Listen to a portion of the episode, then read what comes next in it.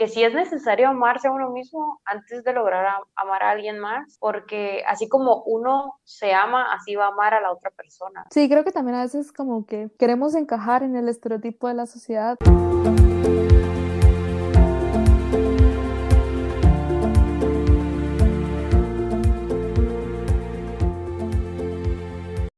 Crónicas y un té inicia con la idea de compartir experiencias de vida a partir de un espacio sin restricciones, porque se necesita contar una historia y beber té para reconocer que tomar pausas es importante al retomar la vida. Yo soy Ali y en este proyecto compartiremos con amigos, expertos e invitados a ver la vida de distintos puntos de vista.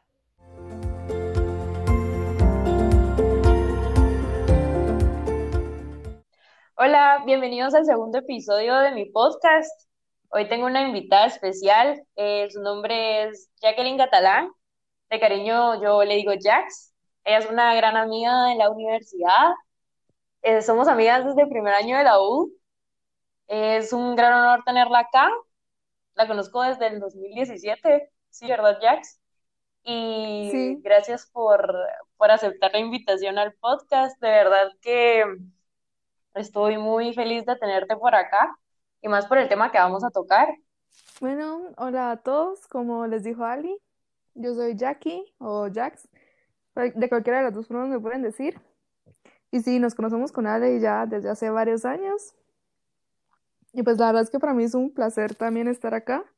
Cuando Ali me contó que quería hacer un podcast, yo le di, yo fui creo que la primera en decirle, o sea, yo quiero estar de invitada en alguno. Y pues aquí estamos. Y la verdad el tema está súper interesante y muy bonito.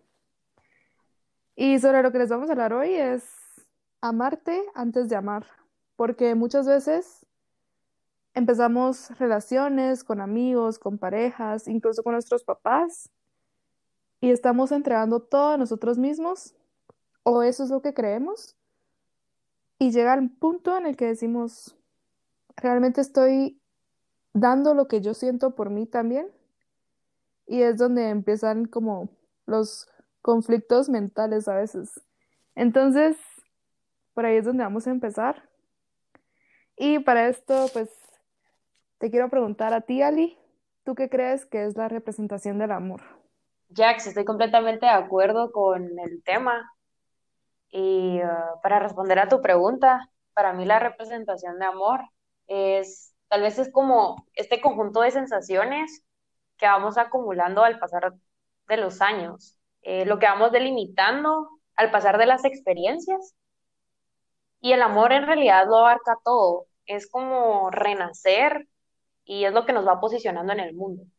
Siento que el amor es en realidad una decisión porque es lo más puro que podemos llegar a sentir. Entonces la representación de amor para mí es confianza, atención, servicio y respeto. Y para ti, contame, ¿qué es la representación de amor? Bueno, antes de decirte para mí qué es la representación del amor, creo que tú tocaste un... Tú mencionaste algo que yo nunca había considerado y creo que sí, definitivamente tenés toda la razón en que el amor es una decisión. No simplemente nace, sino que uno decide de permitir que ese sentimiento empiece empiece a crecer hacia una persona, cuando una persona se va volviendo muy importante. Y creo que ahí es donde ya entra como para mí qué es el amor, porque creo que este sentimiento se empieza a formar en las pequeñas cosas, en los pequeños detalles. ¿Sabes? Como cuando una persona realmente te escucha y te presta atención y recuerda las cosas que le has contado, cuando le contaste una anécdota de cuando eras niño, cuando le dijiste cuál era tu sabor de helado favorito, que no te gustaba un pastel, que no te gustan los lugares que están muy llenos de personas o cosas así.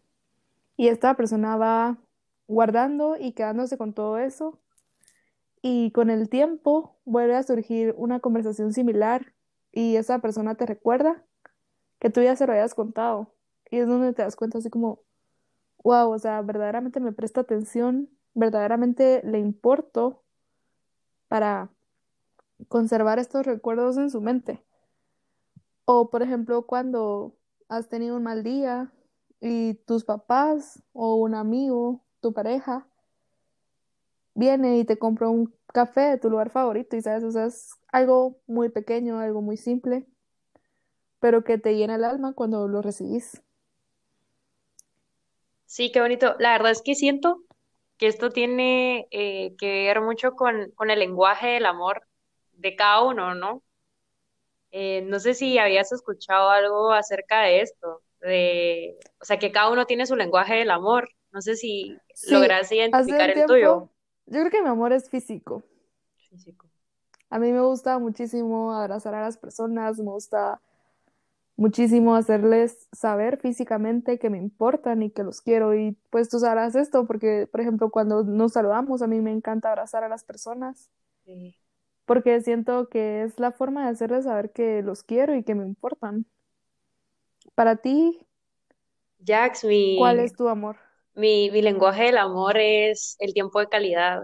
A veces hasta sentarse a la par mía, para mí eso es como ya demostrarme afecto o estar charlando conmigo, decirme, mira, hablemos por teléfono o algo así, como comprenderás, que podemos pasar horas hablando y así, o sea, a mí me encanta pasar tiempo de calidad, me gusta mucho compartir con las personas, que me cuenten, me gusta mucho escuchar, entonces...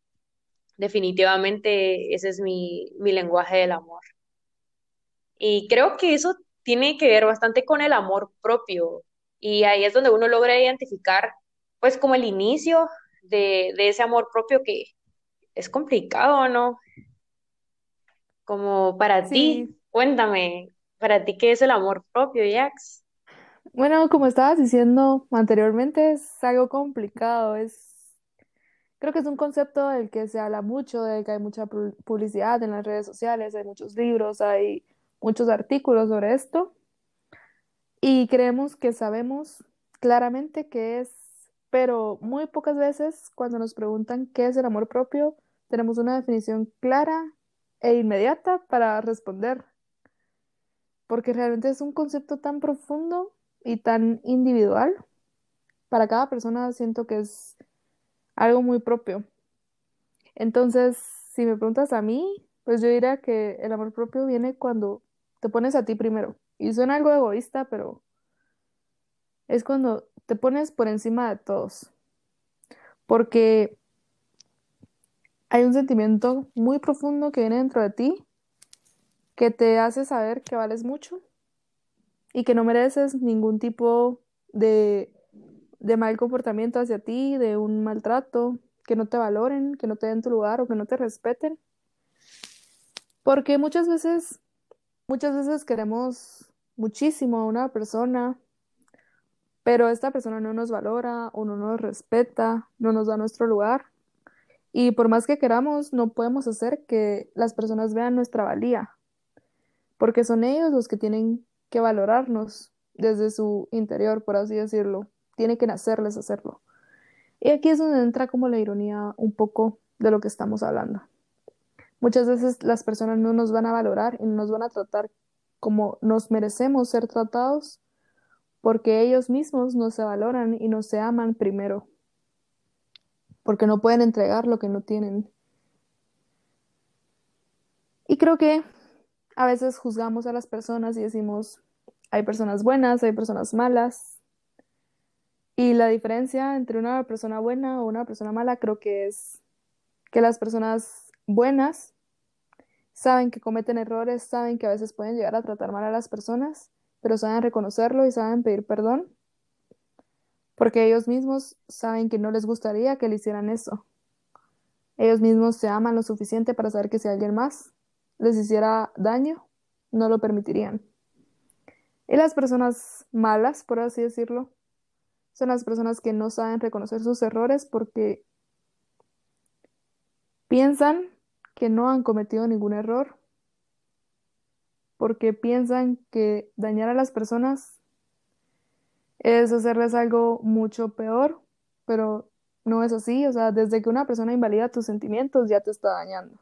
Y acá me gustaría agregar una frase que escuché hace poco, y es que las personas heridas hieren personas, porque a veces somos víctimas de el daño que alguien más le ha ocasionado a una persona.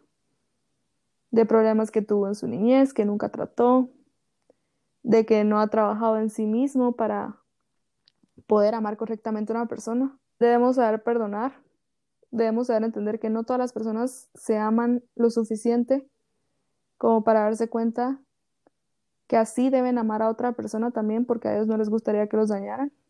Así que el amor propio es quererse lo suficiente como para no permitir que alguien te dañe. Porque el hecho de que una persona esté herida por otras personas, por otras relaciones, no significa que tenga el derecho de herirte a ti y que tú tengas la obligación, por así decirlo, de repararlo. O sea, el amor propio es saber cuándo dejar ir. Impresionante, sí, es, es reconocer la verdad, como tener esa empatía, ¿verdad? De lo que mencionabas, cómo saber diferenciar cuando simplemente ya no estás sumando, ¿verdad? Y, y dejar ir, porque a la larga perdonar no es para los demás, sino es para uno mismo. Lograr perdonar es, es para uno mismo. Sí, definitivamente el perdón viene, viene a sanarnos a nosotros mismos. El perdón no es para los demás, es para que nosotros podamos segui- seguir avanzando y seguir con nuestro camino.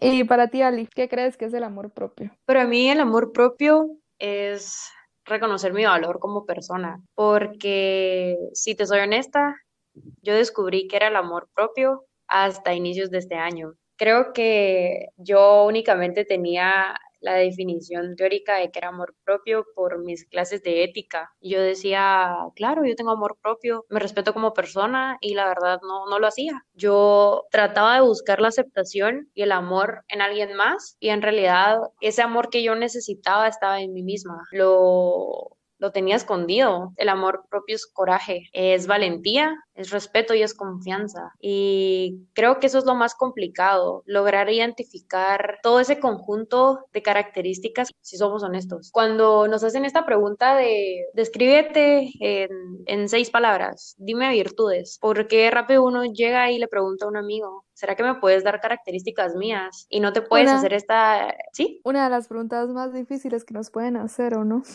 Exacto. Es súper difícil hacer este tipo de autoanálisis y esta introspección y es por lo mismo, porque crecimos en una sociedad donde no nos enseñaron el amor propio, donde nos enseñaron a juzgarnos de una forma muy complicada y muy dura. Siento que por eso reconocer el valor de uno mismo es amor propio. Que muy acertados todos tus comentarios, Ali. Me parece increíble todo lo que me acabas de contar y bueno, pues como tú me decías que hasta principios de este año estabas descubriendo el amor propio, bueno, pues yo también lo descubrí pues hace poco, la verdad, tal vez como por julio de este año. Y también, o sea, empieza luego de que termino una relación. Yo diría que fue el momento en el que yo toco fondo y digo, no me merezco esto, no puedo esperar que alguien me valore a mí misma si yo misma estoy permitiendo que alguien me trate mal, que alguien me falte el respeto, que alguien de cierta forma abuse de mi confianza, porque al permitir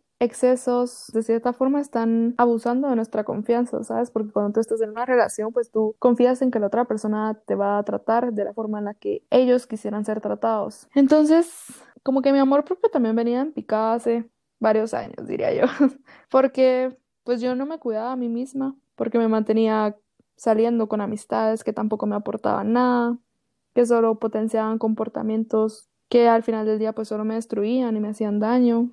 También mantenía una relación bastante pues como tóxica con mis papás. Y antes de esta relación formal que te comentaba, pues yo salía con varias personas, pero yo misma ponía una barrera emocional para no enamorarme de ellos porque no quería apegarme emocionalmente y luego sufrir o abrir mi corazón por completo y que luego se marcharan. Y en parte creo que yo ponía esta barrera emocional porque yo no me amaba a mí misma. Entonces yo sentía que no merecía que alguien me amara porque yo misma no me amaba por completo. Y es luego de que se termina mi primera relación que en la cual yo empiezo como este camino a amarme nuevamente, porque fue un camino bastante difícil, debo decir, porque sinceramente yo sentí con el corazón en la mano, te lo puedo decir, Alison, yo sentí que me iba a morir del dolor tan grande que yo tenía en ese momento, porque a pesar de que yo sabía que esa relación ya no me hacía bien, de que no estaba siendo valorada. La dependencia emocional que yo tenía era demasiado grande, era muy fuerte y muchas cosas al mismo tiempo estaban cambiando en mi vida. Entonces me aferraba a esta relación porque yo no quería dejar ir nada más, no quería que nada más cambiara en mi vida. Entonces, a pesar de que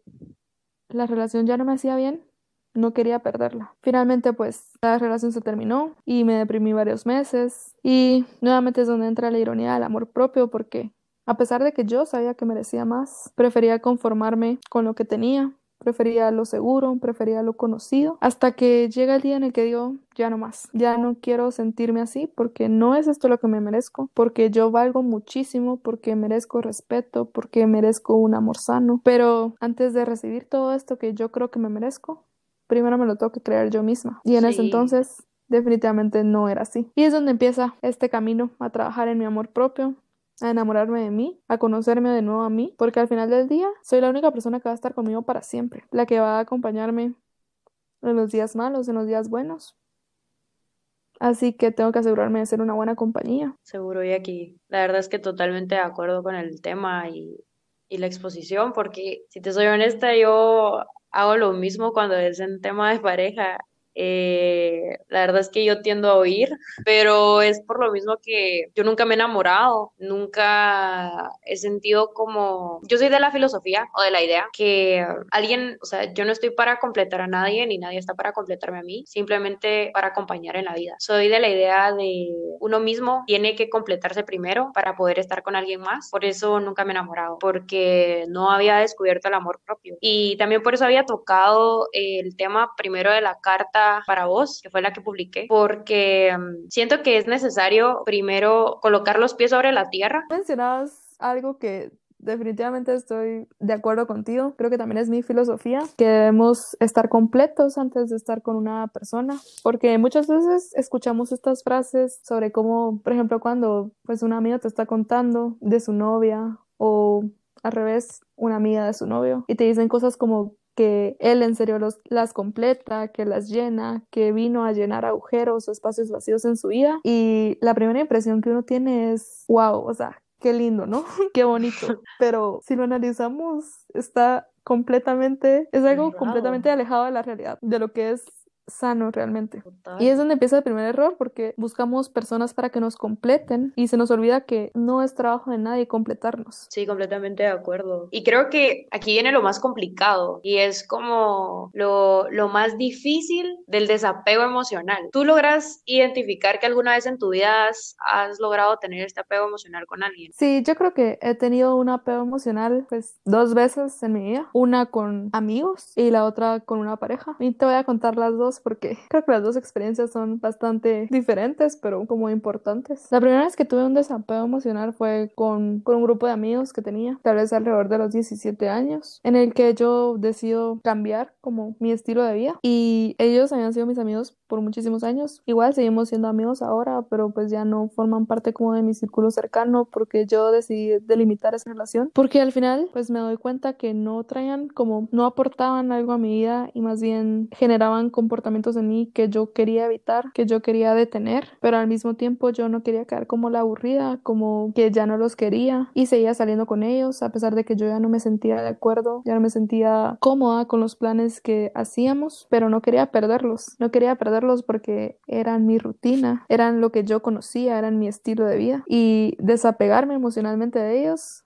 fue sumamente difícil porque es cambiar tu estilo de vida. Las personas se vuelven parte de tu estilo de vida y cuando se van es difícil recordar cómo era todo antes de ellos. Comparto esa idea, Jackie. Eh, yo también he tenido desapego emocional con las amistades y se rompe el corazón. Muchas veces creemos que solo las parejas te pueden romper el corazón, pero no es así, o sea, el corazón te lo pueden romper tus amigos, te lo pueden romper tus papás, tus hermanos, todas las personas por las que tú tienes un nexo afectivo te pueden romper el corazón. Y bueno, el, el, segundo desapego emocional por el que he pasado fue pues con mi última relación, pues de nuevo cuando es lo mismo casi, pero con una pareja, porque de nuevo se vuelven parte de tu estilo de vida y cuando se van es difícil volver a la rutina, acostumbrarte a ya no, a no compartir tu vida con esta persona, a ya no contarle las cosas que te pasan, porque durante los primeros meses creo que a todos nos ha pasado después de que se termina una relación, que nos pasa algo, bueno o malo, y el primer pensamiento siempre es, le quiero contar a esta persona.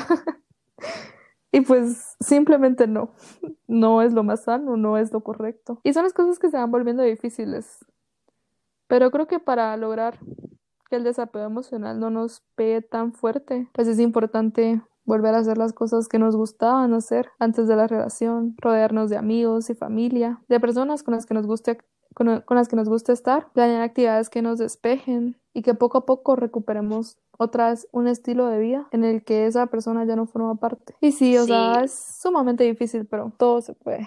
Eso es cierto, la verdad es que sí, todo se puede. La verdad es que yo sí lo hago como mi método sí es un poco diferente al momento del desapego emocional. A mí sí me gusta mucho como enfrentar la situación. Eh, Creo que eso es como por el tipo de personalidad. Cuando siento que las cosas no, no me sientan bien, está mucho enfrentar la situación o a las personas y decir, mira, no, no me siento bien, no me siento cómoda. Sinceramente, necesito alejarme de ti. Es lo que a mí mejor me, me funciona. Siento que cuando me voy alejando, tiendo a regresar porque siento que no cierro el ciclo. No sé por qué soy así, la verdad. Como que si yo no doy la pausa, quiero regresar. tengo esa, ese mal. bueno, pues creo que sí, sí le encuentro lógica a tu método. Una vez escuché que la razón por la cual algo no nos deja de doler después de mucho tiempo es porque no terminamos el ciclo, porque no tuvimos la oportunidad de decirle a esta persona lo que verdaderamente sentíamos, lo que verdaderamente pensamos. Algunas veces yo sé que muchas personas tal vez no estén de acuerdo conmigo, pero creo que lo más sano sí es decirle a la persona que te ha lastimado, a la persona que te está, que te está generando malestar. Y sí, yo creo que todos deberíamos hacerlo. Creo que estás totalmente en lo correcto. Pero a veces es tan difícil porque no queremos quedar como, como pero es de cierta forma ¿cómo intensos. Ajá, es que yo creo que sí es como por la personalidad. Por ejemplo, yo porque, tú porque me conoces, y que yo soy muy directa. Y si algo no me parece, lo digo, o sea, es como, mira, eso no me parece, pero sí, o sea, a mí me ha pasado el desapego emocional con amistades y es duro, más porque para mí las amistades son muy importantes. Yo soy yo soy de, yo soy una persona muy de, de, amigos, o sea, para mí la lealtad es algo que me caracteriza demasiado, o sea, para mí mis amigos son, son así mi familia, o sea, a mí me, a mí me, me duele, me duele cuando, cuando algo no funciona con, con, los amigos, pero sí me duele. Me duele la verdad. Sí, creo que cuando nos decepcionamos de, cuando ocurren eventos que hacen que nos decepcionemos de nuestros amigos es algo sumamente doloroso sobre todo por lo que tú mencionabas de la lealtad, porque a veces nos ponemos en la situación y decimos, yo nunca le hubiera hecho esto a mi amigo. Exacto. Sí, yo creo que eso viene siendo como, como lo importante y, y siento que lo que uno viene considerando los pilares, tal vez, de, del amor propio, de la amistad, como del noviazgo, sí, como de las relaciones. Siento que cada uno identifica como pilares para ese tipo de relaciones. No sé si tú tienes algunos eh, por ahí, Jax, cuéntame. Bueno, sí, yo creo que yo fundamentaría mis relaciones en tres pilares. Uno sería la seguridad de mí misma, el segundo, el autoconocimiento y el tercero, la aceptación, porque tener seguridad de mí misma es reconocer que sé lo que hago y lo que valgo y que si me llego a equivocar debo aprender de mis errores y debo aprender a pedir perdón, pero no por eso voy a dejar de ser menos. El autoconocimiento, saber cuáles son mis fortalezas y mis debilidades, reconocer mis méritos, porque muchas veces menospreciamos lo que hacemos y ponemos por debajo nuestros propios logros y no debe ser así, porque para esperar el reconocimiento exterior debemos reconocernos a nosotros mismos primero. Y el último, yo diría que es la aceptación, pues entender que no todos van a pensar y a sentir como yo, pero que eso no le da, no le da derecho a nadie a invalidar mis sentimientos y a decirme que estoy exagerando sobre una situación, porque pues al final del día soy yo la que siento, soy yo la que valido mis sentimientos y no hay razón como por la cual debería sentir algún tipo de culpa por sentirme de determinada manera. Entonces, en las amistades creo que el amor propio se manifiesta cuando sabemos escoger nuestras amistades, cuando sabemos estar con las personas que en realidad nos aportan, que en realidad nos apoyan, que están ahí en los momentos difíciles, aunque no hablen todos los días, aunque pasen meses sin contactarlos, sabes que si tú los necesitas, ellos van a estar inmediatamente ahí para ayudarte. Y al mismo tiempo, también es saber dejar ir a estas personas que ya no fluyen con tu nueva vida, que ya no conectan con tus nuevos pensamientos, con tu nueva filosofía, porque muchas veces hacemos cosas en el pasado que hoy en día digo, no, definitivamente ya no estoy de acuerdo con eso. Y creo que es dejar ir a estas personas que ya no conectan más conmigo porque nosotros somos nuestro entorno en parte y no podemos sanar si seguimos en el mismo entorno que nos está dañando o que nos está arrastrando hacia situaciones en las que ya no queremos estar más. Y en las relaciones de pareja, pues creo que básicamente es saber poner los límites. No permitir que una persona que está para amarte y para cuidarte te falte el respeto, que no te valore, que te haga sentir insegura o que te culpe la mayoría del tiempo, que haga sentir que, que amarte es difícil o que es una carga muy pesada estar contigo, porque creo que esas deberían ser las primeras señales de alerta que tenemos en una relación. Cuando una persona te hace sentir como una carga, porque desde ese momento te está, está minimizando tu valor. Entonces es en este momento en el que debemos ponerle un límite y saber cuándo irnos también o incluso cuando la relación está funcionando perfectamente, cuando esta persona te trata de lo mejor, pero también amor propio es no permitir que la relación nos absorba, no permitir que absorba mi individualidad, porque llega un punto en el que empiezas a ir para esa persona en lugar de vivir para ti misma y tampoco es, tampoco ese es el objetivo. ¿Y cuáles son los tuyos, Ali?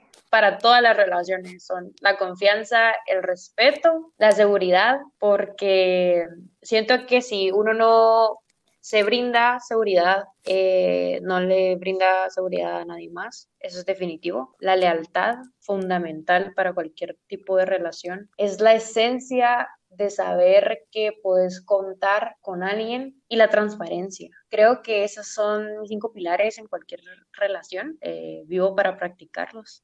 Si te soy honesta, siento que eh, con esos cinco puedo llegar al servicio, que creo que ese es como mi propósito de vida la verdad. Porque al momento de servir es gratificante para uno, como que le llena a uno el alma. Yo soy una persona que cree mucho en energías y que todo se maneja con frecuencias. Yo soy mucho de eso, de la espiritualidad y todo, ¿no?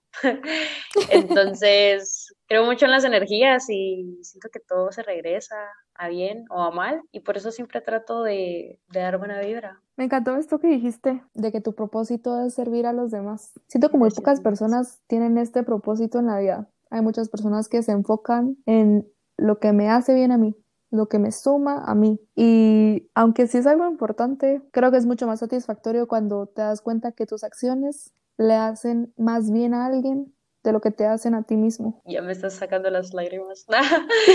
Gracias. Pero bueno, tengo otra pregunta más para ti. Contame. Hablábamos hace rato de cuando las relaciones se vuelven absorbentes, cuando el amor se acaba y se convierte en algo más. Y ese algo más definitivamente es la dependencia emocional. ¿Cuál crees que es ese momento en el que el amor pasa de ser amor y se convierte en dependencia emocional? Cuando tú identificas que ya no tienes espacio ni tiempo para ti mismo eh, en pareja, creo que es cuando las personas creen que ya eres posesión y no que eres eh, un compañero. Y el momento que tú aceptas que esa persona haga lo que quiera con tu tiempo, ahí es donde empieza esa dependencia emocional porque tú le estás dando el permiso que esa persona o sea, haga lo que quiera contigo. Yo lo viví, entonces creo que ahí se empieza la dependencia emocional. La mejor forma de terminarlo es poner los pies sobre la tierra, escuchar a tus amigos y dejarlo. Em, en el tema de amistades, es no dejar que, que traten de controlar tus actividades. Creo que en realidad es el control. Bueno, en mi caso, creo que dijo que las personas eh, me controlen mucho y por eso genera una dependencia, o sea, genera... Sí, completamente de acuerdo con lo que acabas de decir, que cuando cedemos el control de nuestro tiempo, de nuestras actividades, de nuestros pensamientos, algunas veces incluso. Exacto, pasa con los pensamientos. Es donde empieza la dependencia emocional. Yo creo que cuando el amor pasa a ser dependencia emocional es cuando convertimos a una persona en el centro de nuestra vida. Y de nuevo, muchas veces escuchamos decir a personas, te amo más que a mi vida, te amo más que a nada. Y al principio decimos otra vez, o sea, qué lindo, pero ¿en serio quiero que alguien me ame más de lo que se ama a sí mismo? ¿En serio yo estoy dispuesta a amar a alguien más de lo que me amo a mí misma? Y empieza esta dependencia de necesitar saber que esta persona me ama, de querer estar pegada todo el día a esta persona, de querer que, está, de querer que esté 24/7 en el celular respondiéndonos los mensajes o cuando cambiamos nuestra forma de ser, cuando empezamos a tener cuidado con nuestras actitudes, con cómo nos comportamos en frente de ellos, cuando empezamos a dejar de decir lo que realmente pensamos por miedo de que la persona se moleste y eventualmente se quiera ir, debemos saber poner un límite porque a veces creemos que esta persona es lo único que necesitamos para ser felices y nos conformamos y empezamos a incluso justificarlos. No sé si a ti te ha pasado de... Exacto. De decir, eh, no, sí me ama, lo que pasa es que tuvo un mal día. Es este exceso de oxitocina. Lo que pasa es que no supo usar bien sus palabras. Cuando las personas nos hieren es porque realmente es lo que querían decir. No hay de otra. No hay, no hay excusas que validen lo que pasó, lo que te hirió. Pero es difícil marcar ese límite. Sí. Y eso es como, como un proceso, ¿verdad? Lo que platicamos, esto de amarte. Siento que que es bastante complicado y a ver Jax, tal vez, no sé si quisieras compartirnos tal vez lo más difícil para ti de este proceso de amar. Uy, una pregunta, algo difícil, pero pues yo diría que perdonarme a mí misma, porque muchas veces es fácil perdonar a los demás, fácil perdonar a los que me hirieron, a los que me lastimaron, porque definitivamente creo que ninguna persona pues decente te hiere con intención.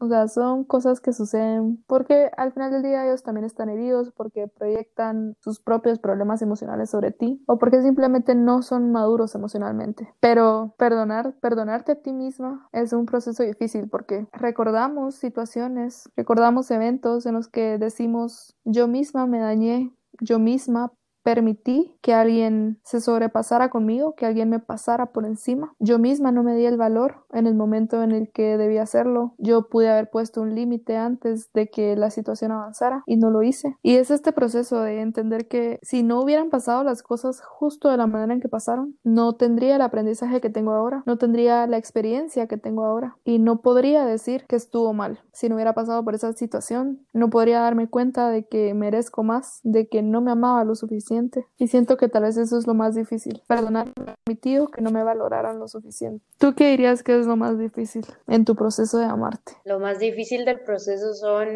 definitivamente las noches en vela llorando, preguntándome todo eso que no tiene respuesta, todo eso que uno le da vueltas y no consigue, pero ni pistas de dónde está el inicio de todo. Recordar dónde está cada parte de uno, que uno se va haciendo pedazos y reinventarse. Siento que eso es lo más complicado. Definitivamente el perdón. Perdonarse uno mismo también es, es la segunda etapa más complicada de, ese proceso, pero ala, eh, venir y, recoger tus pedazos, eso es lo más duro porque uno está en negación.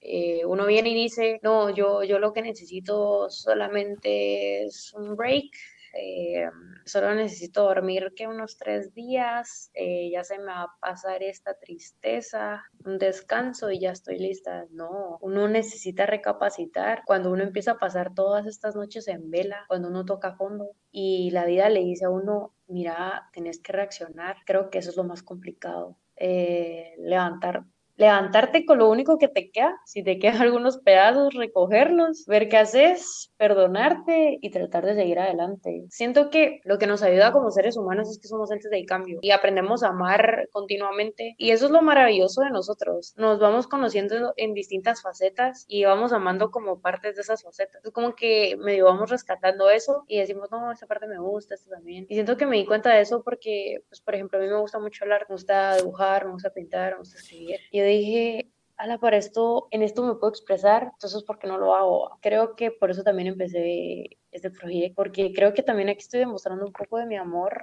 a mí misma. Hasta se me está partiendo un poco la voz, pero creo que eso es lo más difícil de, de mi proceso de amarme. Sí, creo que, que me ha llegado al corazón completamente lo que has dicho. Y pues me ha hecho recordar algo que como que tiendo a bloquear mucho, porque sí, es algo sumamente doloroso, es una experiencia muy difícil. Lo que mencionabas, las noches de llanto, las noches de insomnio, en, la que simplemente, en las que simplemente te estás preguntando todo el tiempo una pregunta que definitivamente está totalmente mal porque no tendrías por qué hacerte esta pregunta en ningún momento de tu vida. El decir, ¿qué fue lo que hice mal? ¿Qué fue lo que hizo que no fuera suficiente? Y así muchísimas preguntas que, como decías, nunca van a llegar a tener una explicación. Y sí, solo te queda eso, levantarte y recoger lo que te quedó y volver a construirte y empezar a pasar tiempo contigo misma. Así que, sí. ¿qué es lo que más crees que disfrutas cuando estás contigo misma, cuando sos solo tú y nadie más? Pues creo que lo que más disfruto, ahora eh, va a ser un poco extraño,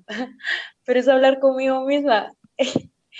La verdad es que a mí me gusta mucho hablar en general como que me gusta siempre estar conversando con las personas. Entonces yo hablo mucho conmigo y me gusta mucho estar como platicando y a veces como repito conversaciones. Me gusta eh, descubrir como cosas eh, que, que sí me gustan hacer. La verdad es que desde el 2017 soy como muy independiente por cosas de la vida. Hago muchas cosas sola, por ejemplo voy a la U sola, me hago mi comida, o sea, soy, desde ese año soy bastante independiente. Entonces tuve que aprender a convivir conmigo misma, hasta voy al cine sola y me gusta ir a museos sola. Entonces, creo que es eso, compartir tiempo conmigo. Siento que eso fue lo complicado, que pasé estos años conmigo, estos casi cuatro años conmigo, y hasta ahorita, en tiempos de pandemia, pasaba las noches diciendo, o sea, si llevo tanto tiempo conmigo, ¿por qué no me conozco? Hasta ahí fue donde de verdad como iba desbloqueando, así como tú dices, todos los recuerdos y yo decía, en serio me tengo que perdonar todas estas situaciones. Entonces, ahora lo que yo comparto es crear, es crear cosas, hacer estos proyectos, tener ideas. Siento que eso es lo que ahora comparto conmigo mismo. Y tú, Jax, contame, ¿qué es lo, lo que te gusta compartir contigo mismo? Bueno, creo que comparto algo contigo y es que durante mucho tiempo yo pensé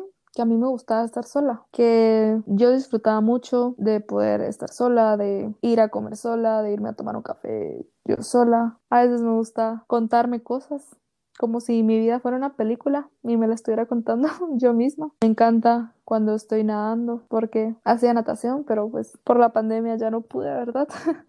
pero hace poco tuve la oportunidad de volver a nadar y me di cuenta de lo mucho que lo disfruto cuando soy solo yo, cuando mi cuerpo está cansado y mi mente dice una rep más el momento en el que tomo el último respiro para llegar a la, a la orilla y digo, lo logré. Otra cosa más, algo que casi nadie sabe de mí, creo que tampoco te lo había compartido a ti en ningún momento porque la verdad, pues también desbloquear recuerdos, es que sé tocar el piano. No había tocado en muchísimos años. Y hace poco encontré mi piano, que por cierto tiene como unos 12 años, y empecé a tocar otra y me di cuenta de lo mucho que me gustaba, de lo mucho que me gusta, de lo mucho que disfruto cuando estoy sola yo y estoy tocando. Como que reconocer yo misma lo que soy capaz de hacer, de disfrutar cuando estoy sola y lo que estoy haciendo. Sí, creo que uno está listo para compartir su vida cuando honestamente estás completamente feliz estando contigo solo. Sí. Cuando no necesitas nada En más. definitivo. En el momento en el que de verdad esa persona solo va a llegar a ser un plus a tu vida. Que sí es necesario amarse a uno mismo antes de lograr a- amar a alguien más, porque así como uno se ama, así va a amar a la otra persona. Sí, creo que también a veces como que queremos encajar en el estereotipo de la sociedad, el decir, tengo que estar con una pareja para ser exitoso. Exacto. Y no es así. Bueno, Yali, ¿qué dirías que es lo más satisfactorio del proceso de amarte? Creo que lo más satisfactorio es el crecimiento personal. Es como del dolor uno puede ir transformando ese tipo de sentimiento y hacerse más fuerte y más valiente. Sí, creo que ese es el método de transformación, cómo uno puede tomar el dolor y, renacer como persona. Eso es lo más satisfactorio de, de amarse a uno mismo. Y, para ti, Jax, para culminar este episodio, cuéntanos, ¿qué es lo más satisfactorio? Bueno, yo creo que lo más satisfactorio para mí es cuando nos enfrentamos de nuevo a las situaciones que nos generaban dolor o cuando los recuerdos dolorosos siguen viniendo, pero nos vamos dando cuenta que cada vez duele menos y cada vez empezamos a, a recordar más lo bueno que lo malo, a decir, o sea, sí, este momento me lastimó, pero ya no me duele. Y más allá de ya no dolerme, me doy cuenta que me hizo una mejor persona, que me dio la oportunidad de crecer emocionalmente, de acumular experiencias y de aprender a disfrutar y a sentirme plena conmigo misma. Y creo que eso es lo mejor, de amarme a mí misma, aprender a ver que cada situación que nos ha lastimado o nos ha dañado ha sido una oportunidad para ser mejores. Impresionante, Jax. Indescriptible, la verdad. Todo, todo el episodio ha estado indescriptible. De verdad que muchas, muchísimas gracias por ser la primera invitada, por hacer esto posible. Te lo agradezco un montón. Espero tenerte en otro episodio. De verdad que estuvo muy, muy bonito cómo se desarrolló. Te lo agradezco un montón. Nos escuchamos en el próximo episodio. Mm, gracias a ti, Ali, por invitarme, por dejarme ser la primera invitada. Créeme que lo he disfrutado muchísimo. Ha sido una experiencia muy bonita y gracias a todos los que nos escucharon. No se olviden que estamos en todas las plataformas, que nos pueden ir a escuchar a Anchor, a Breaker, a Google Podcast, a Pocket Cast, a Radio Public, a Spotify. Y también no se olviden de ir a seguir seguirnos en Instagram como arroba crónicas y un té. Espero que les haya gustado muchísimo y sigan pendientes a los próximos episodios porque van a estar buenísimos. Nos escuchamos la próxima semana. Adiós.